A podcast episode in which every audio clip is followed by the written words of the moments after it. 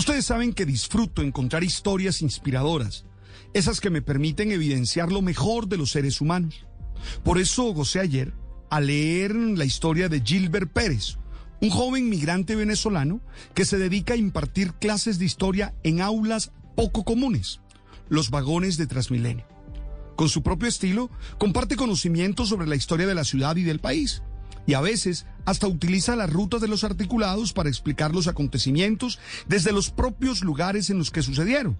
Y así, como él mismo lo dice, hace sentir a los usuarios de este transporte público como si estuvieran en un museo a cielo abierto. Ese relato me dejó a mí por lo menos tres enseñanzas. La primera es que sin duda nos pone frente a la necesidad de aprender nuestra historia, saber quiénes somos, de dónde venimos, no hay ninguna duda de que es solo desde allí donde podemos construir nuestra identidad.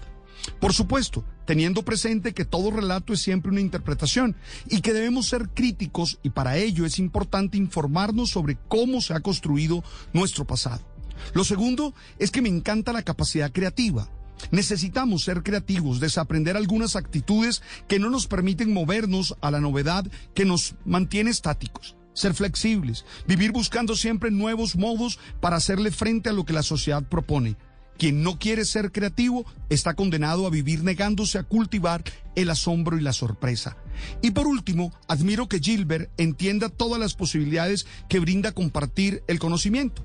De hecho, me hizo recordar una enseñanza de Michel Serres, que dice, abro la cita, si usted tiene un pan y yo tengo un euro, y yo voy y le compro el pan, yo tendré un pan y usted un euro.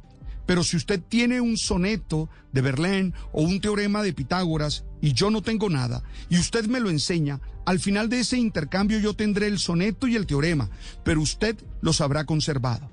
En el primer caso hay equilibrio, eso es mercancía.